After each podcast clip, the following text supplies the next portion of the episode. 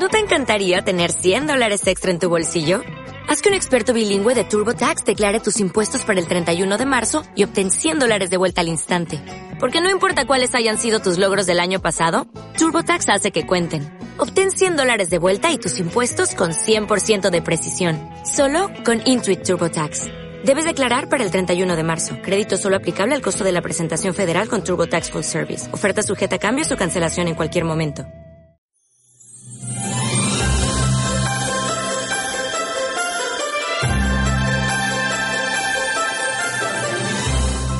Hola.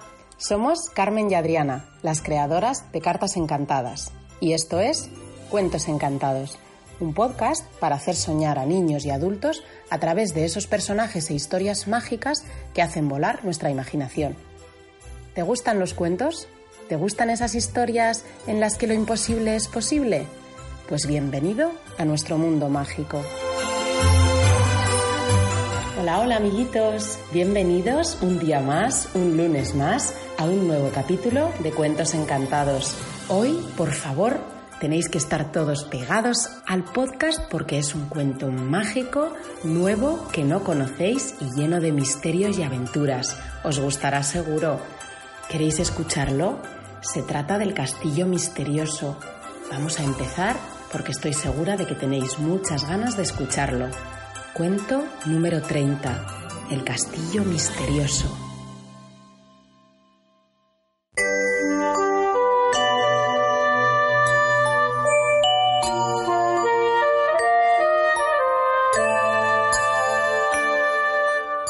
Como todos los años en agosto, Amanda y Diego iban a pasar 15 días al pueblo de sus abuelos. Era un pueblecito en Ávila donde se lo pasaban siempre genial. Ayudaban a la abuela con el jardín, daban increíbles paseos para coger moras con el abuelo y desde hacía dos veranos los nietos de Marisa, su vecina, también pasaban unos días por allí. Amanda y Diego saltaron del coche. Abuela, abuelo, ya hemos llegado. Cristina, la mamá de los niños, sacó las maletas y los cuentos del maletero entrando detrás de ellos por la puerta del jardín. ¡Qué bien huele, mamá! ¡Qué alegría veros! Los abuelos estaban felices. Salieron a abrazar a su hija y a sus nietos. Ese verano sería especial, sin duda. Los niños ya habían crecido y podrían hacer muchos planes. Comieron todos juntos en el jardín y Cristina se despidió. Niños, por favor, portaos bien con los abuelos. En dos semanas vuestro padre y yo vendremos a buscaros. Recordad que debéis leer un ratito cada noche y hacer caso a lo que os digan. Os llamaremos todas las noches, prometió su mamá. Y así, Cristina volvió a casa para trabajar y los niños se quedaron allí. Esa noche tenían el mejor plan del mundo, cine al aire libre en la plaza del pueblo. Por la mañana, los niños se levantaron pronto el gallo de los abuelos comenzó a cantar en cuanto salió el sol. Y los niños corrieron escaleras abajo a desayunar. He preparado huevos recién puestos y pan con tomate y aguacate, rió la abuela Jesusa. ¿Qué pronto os habéis levantado hoy? ¿Sabéis? Tengo una sorpresa. Hoy llegan Cleo y Tete y creo que tienen muchas ganas de veros. Cleo y Tete eran los nietos de Marisa, la vecina de los abuelos. Se había quedado viuda ese invierno y tener unos días a sus nietos con ella era un regalo. Esa tarde, los niños corrieron a recibir a sus amigos. ¡Qué bien! Solo se veían en verano, pero los días con ellos eran divertidísimos y siempre, siempre vivían alguna aventura que recordaban todo el año. Amanda y Cleo se abrazaron. Ya tenían seis años y este año les dejarían ir con sus hermanos de excursión. Diego y Tete tenían ocho y nueve años y como las niñas eran más pequeñas, nunca querían llevarlas con ellos. Pero ese año era diferente. Ya no eran tan pequeñas y podrían ir los cuatro juntos. Estaban todos jugando en el jardín de Jesusa cuando la abuela salió muy disgustada a contarles algo. Mm, me ha sucedido algo horrible, se lamentó la abuela. He dejado el collar de mi madre en la mesilla para ducharme y no está en ningún sitio. Sollozó. Es muy, muy importante para mí. Me lo regaló cuando era una niña y nunca he estado sin él. Los niños decidieron ayudar a su abuela a buscar el collar. Nadie había entrado en la casa, así que tenía que aparecer. La ventana de la habitación estaba abierta de par en par y no había rastro del collar. Los cuatro niños buscaron en los armarios, debajo de la cómoda, de la cama, en los cajones de la mesilla, pero nada, el collar no estaba en ningún sitio. ¿Quién había podido llevarse el collar de Jesusa? Era un misterio que tenían que resolver. No te preocupes, abuela, dijo Diego. Lo encontraremos esté donde esté y te lo devolveremos. Marisa había oído la conversación y se acercó.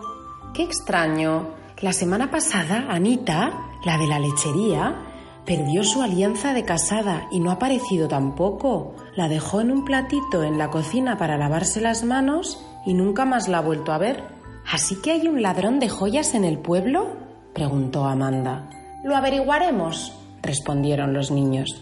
Esa tarde llenaron sus mochilas con agua, bocadillos y algo de fruta y decidieron dar una vuelta por el pueblo en busca de pruebas. Se acercaron a la lechería, donde Anita les contó cómo desapareció su anillo. La puerta estaba cerrada y al igual que en casa de Jesusa, la ventana de la cocina sí había estado abierta. Anita les contó que a su amiga Lola la panadera también le faltaba un pendiente de oro desde hacía unos días, así que fueron a ver a Lola también. Ay, niños, no me lo recordéis, qué disgusto tengo. Me quité los pendientes un momento para probarme un vestido y al ir a cogerlos solo había uno. Había una ventana pequeñita en el vestidor, pero ¿quién pudo haberse colado por ahí? y robar un solo pendiente. Diego y Tete habían tomado nota de todo lo que Anita y Lola les habían contado. Una cosa tenían clara. Había un ladrón de joyas en el pueblo y el ladrón entraba por las ventanas para robar oro. Tiene que ser ágil y rápido y pequeño, apuntó Tete. Deberíamos poner una trampa, escondernos y pillarlo infraganti, pensó Diego en voz alta. Y eso hicieron. Después de merendar, Colocaron un viejo anillo de Marisa cerca de una ventana y los cuatro se escondieron debajo de la cama a esperar. Pasaron diez minutitos cuando oyeron un leve ruidito y un tintineo de un anillo en el platillo. Salieron de la cama a todo correr, pero no consiguieron ver a nadie. El anillo no estaba. Se asomaron a la ventana y a lo lejos solo vieron un pájaro negro volando hacia el viejo castillo. Rápidamente Cogieron sus mochilas con provisiones y se pusieron las zapatillas. Irían al castillo a descubrir qué estaba pasando allí.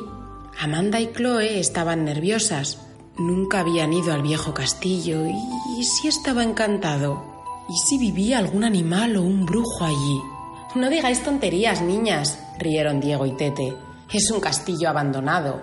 Solo hay piedras, vegetación y muros muy altos.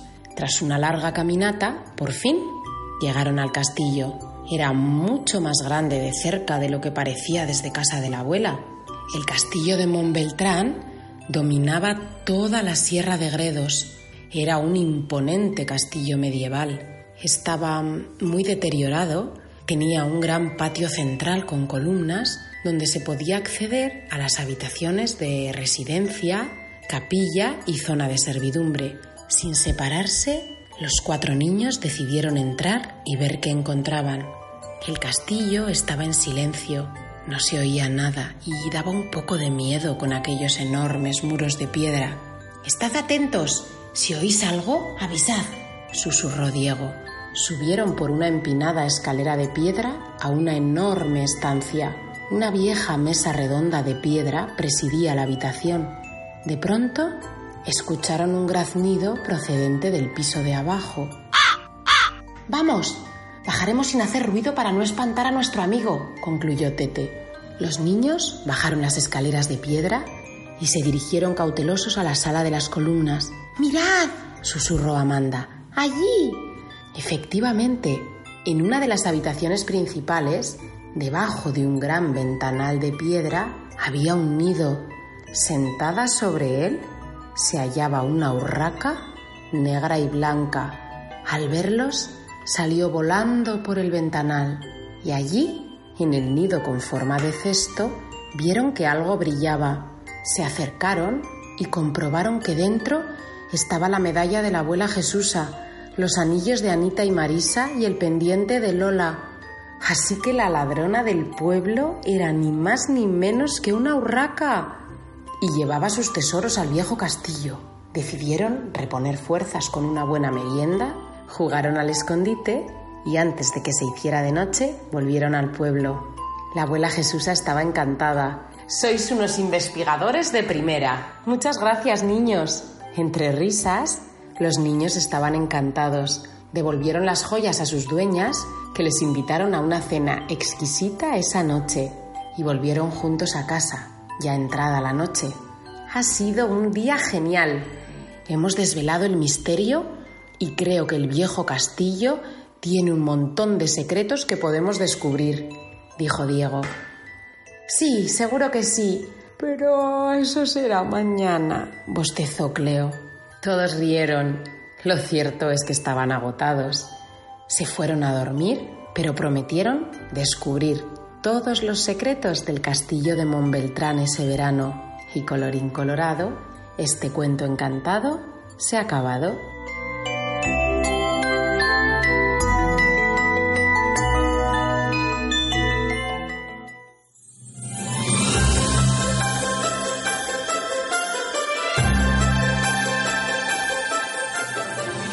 Niños, esto ha sido todo por hoy. ¿Os ha gustado el castillo misterioso? ¿Queréis conocer nuevas aventuras de los niños? Pues escuchad muy atentamente todos nuestros capítulos de Cuentos Encantados. Esperamos que os haya encantado. Recordad a vuestros papás que si es así, os agradeceríamos mucho que nos dierais una valoración de 5 estrellas en iTunes o un me gusta en ebooks. Y recordad que leemos y nos encanta todos vuestros comentarios y os esperamos en nuestra web. No faltéis porque tenemos un montón de sorpresas y necesitamos que paséis por allí para explicároslas. Y también en nuestras redes sociales, tanto en Instagram como en Facebook, donde os contaremos todas las novedades y un montón de cosas. Un beso, sed buenos y nos vemos el próximo día. Adiós.